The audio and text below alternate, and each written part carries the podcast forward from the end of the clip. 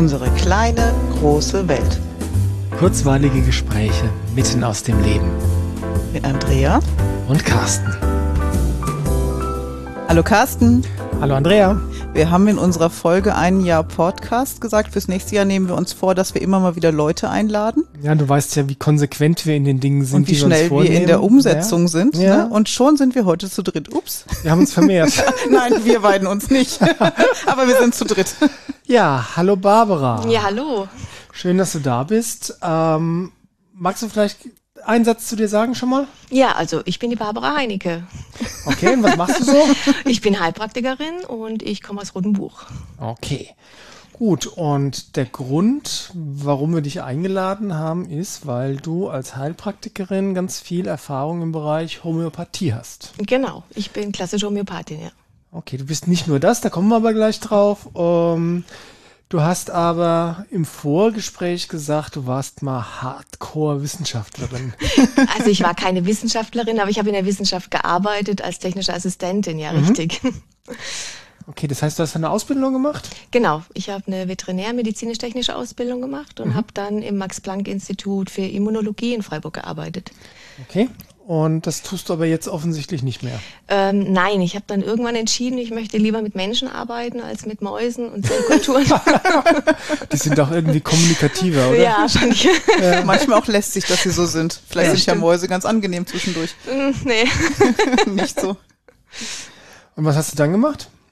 Äh, ja, dann habe ich die, die, diese ähm, Ausbildung als Physiotherapeutin gemacht. Bist du also auch noch? Okay. Äh, bin ich auch noch, genau. Ja. Dann habe ich einige Jahre als Physiotherapeutin gearbeitet, also viele Jahre sogar und habe dann per Zufall eigentlich immer wieder ähm, gemerkt, ich wollte, ich habe schon immer osteopathisch gearbeitet und ich wollte das eigentlich so unabhängiger machen. Und dann hat mir auf dem Gesundheitsamt jemand geraten, Mensch, mach doch den Heilpraktiker, dann darfst du das selbstständig. Und so habe ich das dann gemacht. Hat er vom Gesundheitsamt ja. jemand geraten? Das ist ja, cool. Das war echt cool. Ja, das war wirklich. Ja. Ich wollte eigentlich nur den partiellen machen für die Physiotherapeuten. Und er hat gesagt, na, machen Sie das nicht, machen mhm. Sie den richtigen. Okay. So habe ich das dann gemacht. Okay, ja. Das heißt, du hast den großen Heilpraktiker gemacht, mhm. arbeitest immer noch als Osteopathin und als Homöopathin. Genau. Ich habe dann direkt mir 2013 habe ich ähm, hab einen Abschluss gehabt von einer mhm. Heilpraktikerschule und habe dann direkt mit der Homöopathieausbildung angefangen und bin jetzt ähm, SAZ-zertifiziert seit 2019 und da ist man aber immer in Fortbildung. Okay. Und wenn du 2013 angefangen hast, bis 2019 sind sechs Jahre, hat die Ausbildung ja. so lange gedauert? Ja, also okay. drei Jahre Grundausbildung, drei Jahre Supervision nochmal hinterher mhm. und dann dauerhafte, doch dauerhafter Austausch und Fortbildungsverpflichtungen. Ich glaube, das wissen die wenigsten unserer Hörer, dass die Ausbildung wirklich Jahre dauert. Mhm, viele Jahre und es ist ein lebenlanges Lernen mhm. eigentlich. Ja. Ja. Okay. Um, und das heißt, du arbeitest du hauptsächlich homöopathisch in deiner Praxis oder wo sind da so die Schwerpunkte? Ich mache beides. Also ich mache Homöopathie und ich mache, es gibt natürlich auch einen großen Bedarf an osteopathischen Behandlungen, mhm. weil die Leute in den Physiopraxen schlecht unterkommen. Weiß mhm. man ja im Moment, ist schwierig. Und deswegen habe ich beides, so 50-50 würde ich sagen.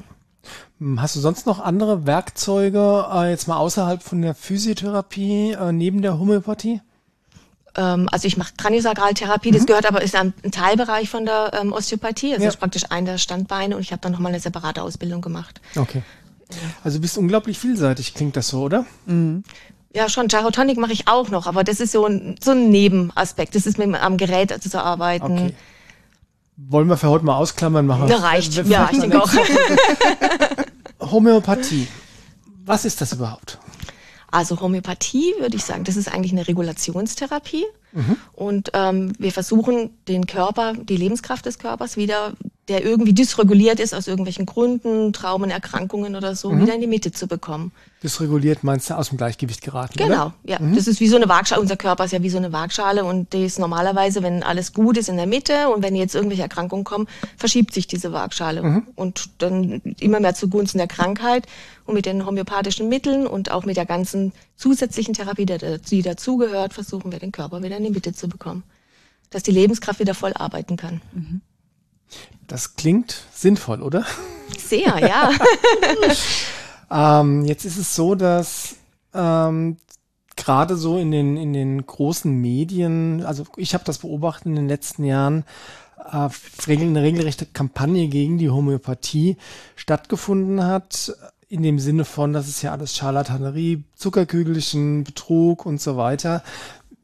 Warum stehst du hinter der Homöopathie und warum wirkt sie deiner Meinung nach?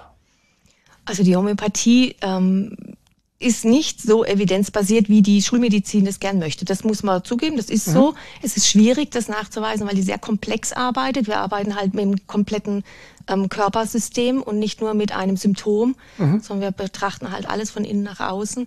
Und das nachzuweisen ist schwierig und man kann es, aber es kostet viel Geld und das Geld wird in der Regel in die Farm von der Pharma, in die schulmedizinischen Medikamente gesteckt und nicht in die Homöopathie.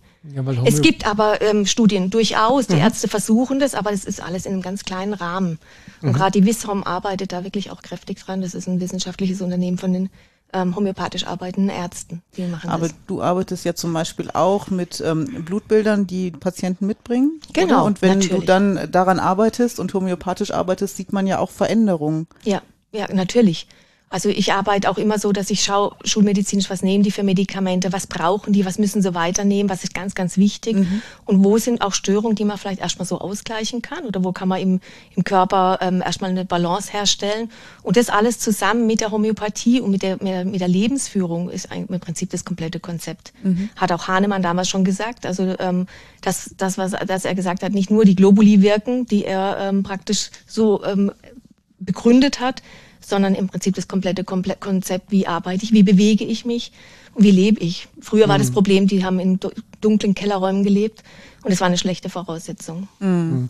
Samuel Hahnemann ist der Begründer der Homöopathie, der Richtig. hat, glaube ich, Ende 18. Jahrhundert genau. gelebt. Ne? 1755 ist er geboren, ja. 1755 ja. geboren, also das ist schon ein paar Tage her. Ja, 200 Jahre schon über.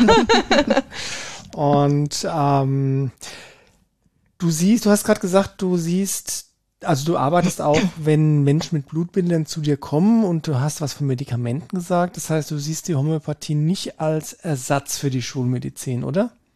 Ähm, das kann man so nicht sagen. Nein, es ist nicht direkt der Ersatz. Also es kommt immer auf die Pathologie an, die natürlich dasteht, aber ähm, viele, viele Erkrankungen kann man wirklich homöopathisch ähm, behandeln, ohne schulmedizinische Medikamente. Aber es gibt durchaus schwere Erkrankungen, wo die Schulmedizin wirklich nützlich ist und wichtig ist. Und da kann man aber auch immer ähm, kooperieren. Man kann immer sagen, ich gebe doch was dazu, um zum Beispiel Nebenwirkungen runterzuhalten. Mhm. Oder ich versuche den Körper in der Lebenskraft so zu stabilisieren, dass er irgendwann diese Medikamente so in dem Ausmaß vielleicht nicht mehr braucht. Mhm. Immer in Absprache mit den Ärzten natürlich, aber da kann man sehr, sehr viel helfen bei vielen, vielen Erkrankungen. Mhm. Und arbeitest du dann auch wirklich mit Ärzten vor Ort zusammen? Also wenn du sagst Absprache, gibt es da ähm, Zusammenarbeit? Also es gibt, es ist schwierig, die Ärzte wollen häufig keine Zusammenarbeit, okay. aber die, ich schicke dann die Patienten vor und sage denen, dass sie das so und so mit dem Arzt besprechen können. Mhm. Und da sind wirklich viele offen, die dann auch sagen, ja gern, das können wir mal so probieren. Lassen Sie es jetzt einfach mal, ähm, jetzt reduzieren wir das Medikament mal und schauen wir mal, wie es ist. Okay. So läuft es eher. Also wirklich diese direkte Zusammenarbeit habe ich mit wenig Ärzten, mhm. leider, ja. Naja gut, aber wenn sie dann offen sind, wenn der Patient kommt, ist es ja schon mal ganz toll. Genau, nicht mhm. jeder, aber es sind doch wirklich einige. Also ich bin immer wieder erstaunt, ja. Mhm. Ich bin jetzt persönlich nicht so vom medizinischen Fach wie du. Also ich bin eigentlich gar nicht vom medizinischen Fach, aber so für mich persönlich habe ich so die ähm, über die Jahre die Einstellung gewonnen. Also für mich ist Schulmedizin was, was die beste Option ist bei allem, was wirklich akut ist, eventuell sogar lebensbedrohlich. Und äh, alternative Methoden, zu denen ja die Homöopathie gehört, ähm, ist für mich persönlich die beste Option, wenn es um Prävention geht oder um chronische Sachen oder um beginnende Krankheiten, so Sachen. Wie siehst du das? Ein bisschen anders, weil ähm, gerade in den akuten Erkrankungen, das kann man jetzt gerade bei Kindern sehen, das war auch so ein großer Einstiegspunkt bei mir, wo ich, wo ich einen Sohn hatte und gemerkt habe, ich möchte diese Schulmedizin so nicht ähm, da habe ich gemerkt, wie toll man da ihnen helfen kann. Und ich habe so viele Kinder in der mhm. Praxis, die kommen mit zehnmal Ohrenschmerzen und immer wieder mit Antibiotikum und sagen, ich will jetzt dieses Antibiotikum nicht mehr und dann versuchen wir es alternativ. Ich habe mich vielleicht ein bisschen unklar ausgedrückt. Akut heißt für mich gebrochenes Bein. Ach so, ja, gut. Das gebrochene Bein muss erstmal operiert werden, oder? Genau. Ganz also klar. In, in solchen akuten Fällen ist einfach die Schulmedizin die beste Option und gleichzeitig kannst du homöopathisch sicherlich auch unterstützen, dass, wenn es operiert werden muss, dass die Wundheilung besser ist, genau. dass der Knochen besser heilt, ja. dass, wie du gesagt hast, keine Nebenwirkungen auftreten und so ja. weiter. Also die, da kann man extrem viel machen. Also, dass man sagt, äh, diese Wundheilung und auch die Schmerzen danach ähm, deutlich zu reduzieren, das geht sehr, sehr gut bei solchen akuten, gerade noch postoperativen Sachen, mhm. ja. Das heißt, Schulmedizin und Homöopathie schließen sich für dich nicht aus? Definitiv nicht, nein. Im Gegenteil, oder? Ja, es wäre so schön, noch mehr zusammenzuarbeiten. Ja, ja, du weißt ja, dass ich mit den Essenzen arbeite und für die Essenzen gilt genau das Gleiche. Es ist mhm. eine andere Ebene als die Homöopathie, also insofern nicht vergleichbar. Aber auch da gibt es unglaubliche synergetische Möglichkeiten mit allen anderen Heilungsmodalitäten. Von der ja. Schulmedizin über die Homöopathie, über äh, manuelle Arbeit und so weiter. Also da gibt es ein unglaublicher Werkzeugkasten, den man nutzen kann, wenn man einfach sagt, okay, ich probiere es mal, oder? Ja, absolut. Das, da stellt mich gleich vor die nächste Frage, äh, muss man an Homöopathie glauben, dass es funktioniert? ähm, naja, also da gibt's die tollen ähm, äh, Sachen mit den Tieren zum Beispiel. Also mhm. das Tier glaubt ja nicht an Homöopathie, oder? Also würde ich jetzt mal sagen, ich habe wahnsinnig tolle Erfolge mit Tieren gehabt, mhm. auch schon, also auch mit meinen eigenen gehabt. Früher, jetzt darf man es ja nicht mehr, aber früher konnte man seine eigenen Tiere homöopathisch behandeln. Und ähm, das funktioniert hervorragend. Und zwar, die Tiere reagieren noch viel schneller, mhm. ähm, weil die meistens ja nicht so viel Medikamente bekommen. Ähm, und da muss ich sagen, ist für mich kein Placebo-Effekt. Aber man kann über den Placebo-Effekt immer diskutieren, finde ich. Ist mm. immer mhm. diskussionswürdig. Mm. Ja. Und der ist ja auch nicht negativ. Nein, also um überhaupt nicht. Ja. Nee. Genau. Aber ich merke immer wieder, wenn man das falsche Mittel gibt, jetzt auch bei Kindern oder auch bei Erwachsenen, äh, und es zieht einfach nicht, es tut nichts. Und dann wechselt man das Mittel und plötzlich merkt man so, und jetzt kommt man in die Heilung rein. Mhm. Dann merke ich, okay, es ist nicht egal, was ich gebe, sondern ja. es ist sehr, sehr wichtig, dass ich das richtige Mittel finde. Ja, ist ähnlich wie bei Essenzen, ne? Die richtige Essenz zum richtigen Zeitpunkt, zum richtigen Thema kann Berge versetzen. Mhm. Genau. Und nimmst du eine andere, passiert im Wesentlichen nichts. Also es passiert nichts. Ja. Und auch diese Stärke, wie, wie setze ich es ein, wie oft setze ich es ein, in welcher Potenz setze mhm. ich es ein, macht einen riesen Unterschied, ja. Gibt es denn ähm, potenzielle schädliche Wirkungen, die homöopathische Mittel haben können? Ähm, das kommt jetzt drauf an. Also häufig wird so in den Apotheken dann ähm, gesagt, ja, nimm doch die D3 oder die, die D6. Mhm. Und wenn manche Patienten gehen hin, nehmen das dann ein halbes Jahr lang und wundern sich, dass es denen immer schlechter geht, mhm. da ist Substanz drin. Das ist dann praktisch fast wie eine Phytotherapie. Das ist zwar homöopathisch verarbeitet, mhm. aber da ist einfach noch was von dieser Substanz drin. Okay. Da kann man eine Arzneimittelprüfung bekommen, ja natürlich. Okay. In den Hochpotenzen weniger. Da müssen wir jetzt vielleicht noch das eine oder andere erklären für diejenigen, die nicht mhm. so firm sind. Ähm, also phytologisch heißt, du arbeitest mit pflanzlichen Substanzen. Pflanzen oder Mineralien ja. oder ja. so, ja. Mhm. Und äh, das D3, T6 gibt die, D6 gibt die Potenz an. Magst du vielleicht genau. noch mal ganz kurz so äh, in wenigen Worten erklären, was es mit diesen Potenzierungen auf sich hat, mit den Buchstaben und den Zahlen? Also ganz kurz nur, Hahnemann war das ja alles ähm, mit den Nebenwirkungen der Medizin zu, zu schlecht. Er wollte die Menschen sanft und hei wirklich heilen, ähm, ohne dass sie diese schlechten Nebenwirkungen haben. Und da kam er darauf, je mehr er das verdünnt hat, umso kräftiger wirken diese Mittel aber sie sind sanfter und diese Nebenwirkungen treten nicht auf. Das war diese Uridee davon eigentlich. Das ist ja eigentlich sehr kontraintuitiv, oder? Ja, absolut. Weil je, je mehr verdünnt ist, desto größer die Wirkung. In der Schulmedizin macht man das Gegenteil. Also man genau. gibt immer mehr, um mehr Heilung zu erreichen und wir machen immer weniger, um es kräftiger wirken zu lassen. Mhm. Das ist, das ist das eine. Er hat dann auch gemerkt, irgendwann, das ist auch noch ein ganz netter Aspekt, dass er ähm, beim Verschütteln, also das wird ja nicht nur verdünnt, sondern auch verklopft, also verschüttelt, mhm. dass er, ähm, wenn er die Leute besucht hat und mit seinem Pferd hingeritten ist, die Mittel oftmals besser gewirkt haben. Und er hat sich gefragt, warum wirken diese Mittel besser?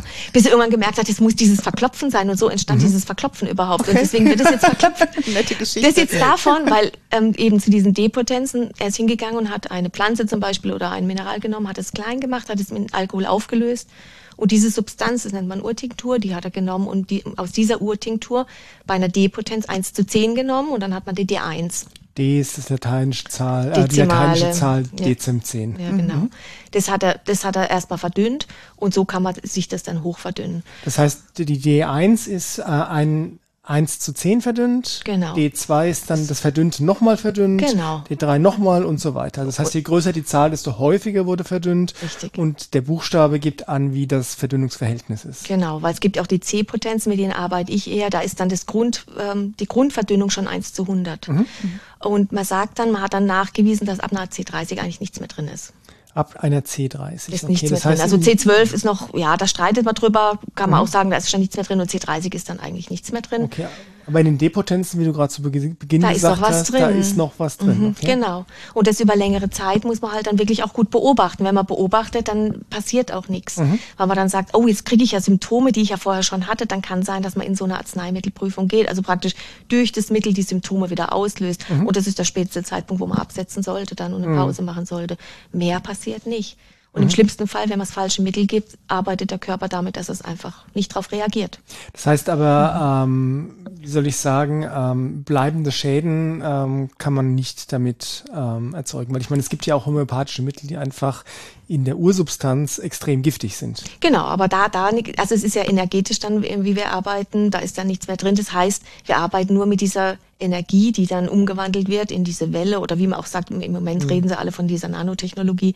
Mhm. Ähm, und damit wird gearbeitet und das im energetischen Bereich kann man einfach eine Reaktion hervorrufen, eine Information geben, eine Reaktion hervorrufen, aber man kann keinen Schaden zufügen. Mhm. Wie bei den Essenzen, das Schlimmste, was passieren kann, ist, dass nichts passiert. Genau, und da ist jetzt halt schon so, man kann eine Überreaktion, also eine ähm, Erstverschlimmerung, so nennen wir das auch, mhm. ähm, hervorrufen, wenn, wenn der Körper extrem stark reagiert. Jeder Mensch reagiert ja anders auf Mittel. Und da muss man dann schon ein bisschen eindosieren, zu sagen, okay, die Erstreaktion war zu schlimm. Hahnemann wollte keine Erstreaktion, deswegen mhm. muss man, ist unsere Kunst zu sagen, ich stelle den Patienten so in der Dosierung ein, dass es gar nicht passieren kann. Okay. Ja, weil ähm, Erstverschlimmerung ist so ein bisschen das, äh, das Schreckgespenst von allen, die ähm, schon mal was mit Homöopathie zu tun gehabt haben und da so, so halb informiert sind. Ja? Das ist ja. sogar so, dass uns die Leute bei den Essenzen fragen, gibt es denn da auch eine Erstverschlimmerung? Oh, ja? ja, aber selbst wenn es eine geben sollte, man setzt das Mittel ab und sagt so, okay, jetzt lassen wir das äh, ruhen und mhm. nach ein paar Tagen ist es in der Regel rum. Was ist, wie würde denn so eine Erstverschlimmerung aussehen? Ja, es Einfach gibt ein, ja, zum Beispiel Arsenicum album. Äh, Patient hat ganz starke Herzklopfen in der Nacht und man gibt Arsenicum und es war einfach zu viel für den. Mhm. Der, der Reiz war zu stark. Dann kann das Herzklopfen erst nochmal stärker werden. Mhm. Und, das, und dann sagt man, okay, äh, das Mittel, das lassen wir jetzt erstmal weg. Und nach zwei, drei Tagen merkt er, okay, jetzt wird's gut. Und dann wissen wir aber, das Mittel war eigentlich sehr, sehr gut. Das war genau mhm. das Richtige, was wir wollten. Nur Potenz und Dosierung waren viel zu hoch angesetzt. Wir müssen mhm. nochmal viel sanfter mhm. einsteigen. Das heißt, eigentlich ist so eine Erstverschlimmerung zumindest mal ein guter Indikator, dass du auf dem richtigen Weg bist. Für uns schon, aber wir versuchen natürlich schon den Patienten mhm. so einzustellen, dass es gar nicht erst dazu kommt. Ja. Okay.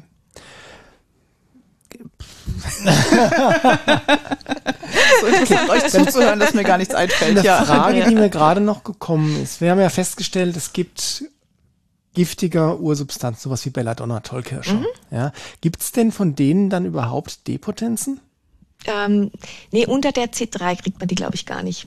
Also das, da ist es dann schon bestimmt, sichergestellt, ja. dass das Zeug, was, oder ich meine, es gibt ja auch Mercurium, Quecksilber, ja, oder äh, andere Sachen, die wirklich einfach tödlich sind, wenn genau. du sie genau. direkt einnehmen mhm. würdest. Da ist dann schon sichergestellt, dass du keine ja. Potenz kriegst, die eben dieser Wirkungen haben könnte, die du da zu Beginn. Genau, also es gibt auch Urtinkturen, die man nicht bekommt, weil man sagt, man muss es homöopathisieren, weil das ist einfach zu giftig. Mhm. Das heißt, man bekommt Urtinkturen? Ja, ja, Ur ja, ich arbeite viel mit Urtinkturen auch, ja. Okay. Mhm. Aber eben manche Urtinkturen gibt's so nicht, die müssen dann in einer, zumindest dann in einer D-Potenz oder in der C-Potenz sind die meistens dann schon, wo man dann sagt, da kann man es dann ähm, ohne Gefahr geben. Das wird dann pharmakologisch ausgetestet. Und Entschuldigung, Andrea. Mach nur, mach. Nee, nee, du wolltest.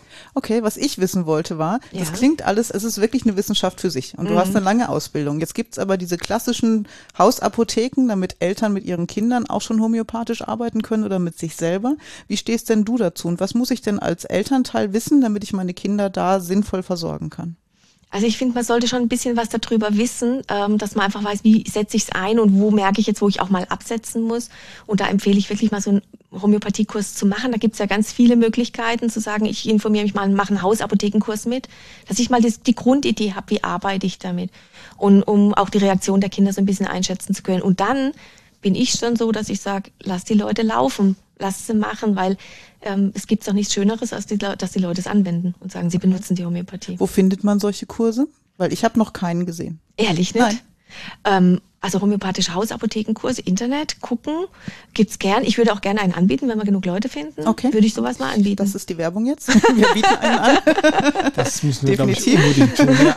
Es gibt auch, man kann auch sowas sagen, nur mit Verletzungsmitteln oder so, dass man einfach sagt, man hat so eine Notfallapotheke für alle möglichen Augenverletzungen oder nach Operation oder Zahnziehen oder so. Dann kann man sich diese Mittel anschaffen und hat was zu Hause. Okay. Das heißt, man kann es dann auch erstmal selber probieren, natürlich nicht in akuten Notsituationen. Das ist ganz klar, dass wir da den Arzt aufsuchen oder wie auch immer reagieren. Ja, aber man kann zum Beispiel, oh, Schock, Kind, erstmal was reinschmeißen ja. und dann geht man zum Arzt. Okay. Dann sind die schon mal ruhiger. Ja. ja? Das heißt nicht, dass man einen Arzt nicht mehr, nicht mehr braucht, aber ja. dass man auf jeden Fall sagt, man kann dem Kind parallel helfen. So wie hm. wir Notfallessenzen auch einsetzen würden. Ne? Genau. genau, die ersetzen keine Behandlung, aber sie helfen die Zeit bis zur Behandlung ein bisschen äh, verträglicher zu gestalten. Und mit der Situation entspannter umzugehen und besser reagieren zu können. Genau, ja. Das ähm, witzigerweise, was, dass du Kinder angesprochen hast, Kinder sind, glaube ich, für viele Erwachsene der Initialfunke, der ihnen oder der sie zur Homöopathie erstmal bringt. Das habe ich schon ganz oft gehört, dass äh, junge Eltern gesagt haben, nee, also den kleinen Knirps wollte ich da jetzt nicht das Antibiotikum reindonnern. Mm. Da habe ich mich mal informiert und da gibt's halt die Homöopathie. Und dann ist, dann wird das öfters mal ein Selbstläufer. Ja, genau, so was bei mir ja auch. Ja, bei, bei Der uns, klassische Weg. Bei uns im Wesentlichen auch, ja. Ähm, woher, wie, bevor wir zum Schluss kommen, wie erklärst du dir denn dieser, also es gibt ja die Leute, es gibt drei Gruppen, die Leute, die auf die Homöopathie schwören, mhm. als weiteres Mittel, neben der Schulmedizin, Essenzen, Baba und so weiter. Und es gibt die Leute, die ähm, es gelegentlich nutzen und dann gibt es wirklich eine ganze Menge, die es vehement ablehnen. Woher kommt das? Weil ich meine, ganz ehrlich, objektiv betrachtet, es kann nicht schaden, es kostet nicht viel Geld. Ja, also eigentlich kann es nur nutzen und es wird ja auch keiner gezwungen. Aber woher kommt das, dass das wie, ja, eigentlich fast wie eine Art Hexenverbrennung mitunter in den Medien gehandhabt wird und dass auch so viele Leute draufspringen und sagen, Scharlatanerie muss verboten werden und ich denke, je öfter man was in den Medien sagt, umso hm. mehr glauben das die Leute. Und es wird leider sehr oft in den Medien gesagt, hm. zurzeit wieder sehr extrem. Ich habe immer die Hoffnung, Homöopathie gibt es seit 200 Jahren. Hm. Ähm, es hat sie überlebt. Auch damals war Hahnemann sehr umstritten. Mhm. Ähm, wir werden es weiter schaffen. Hm. Der Marburger Bund, der geht da sehr stark mhm. gegen uns. Der Ärztebund, ne? Genau, die ähm, arbeiten sehr, sehr gegen uns.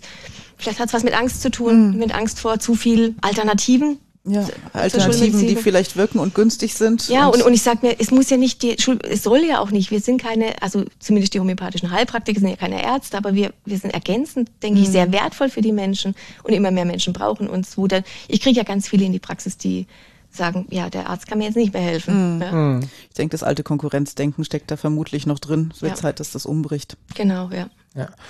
Umso wichtiger, dass wir einfach klar sind, dass alles braucht. Schulmedizin mhm. ist ein, in ihrer Grundidee ein Segen für die Menschheit, in ihrer Ausprägung, wie sie, wie sie propagiert wird, manchmal vielleicht ein bisschen too much. Und all die anderen Optionen sind da, um genutzt zu werden. Genau. Und, und gemeinsam können wir, oder können alle in den Heilberufen hoffentlich dafür sorgen, dass es den Menschen besser geht. Und jeder, der die Chance hat, es machen zu wollen und mitmachen zu wollen, der hat sie ja. Man kann ja immer dazugreifen, wenn man möchte. Ist in Deutschland noch so, ist in anderen Ländern aber tatsächlich anders, dass es da sehr, sehr viel restriktiver gehandhabt wird. Ne? Ja. Das heißt, da ist, die, ist der Feldzug gegen die Homöopathie leider schon erfolgreicher gewesen. Ja, das stimmt. Ja. Aber wir drücken mal die Daumen, beziehungsweise wir tragen unseren Teil dazu bei, dass das in Deutschland so bleibt, wie es ist oder besser wird. Und wir werden so einen Kurs organisieren. Infos dann auf deiner Homepage vielleicht sogar auch. Okay. Die verlinken wir unten ja. mit. Wir publizieren das auch über unsere genau. Kanäle und dann kriegen wir hoffentlich einen schönen Kurs zusammen. Ja, das wäre schön. Ja, super. Danke für heute. Ja, danke euch. ich sage auch danke und ich sage Tschüss. Ja, Bis tschüss. zum nächsten Mal. Ciao. Ciao.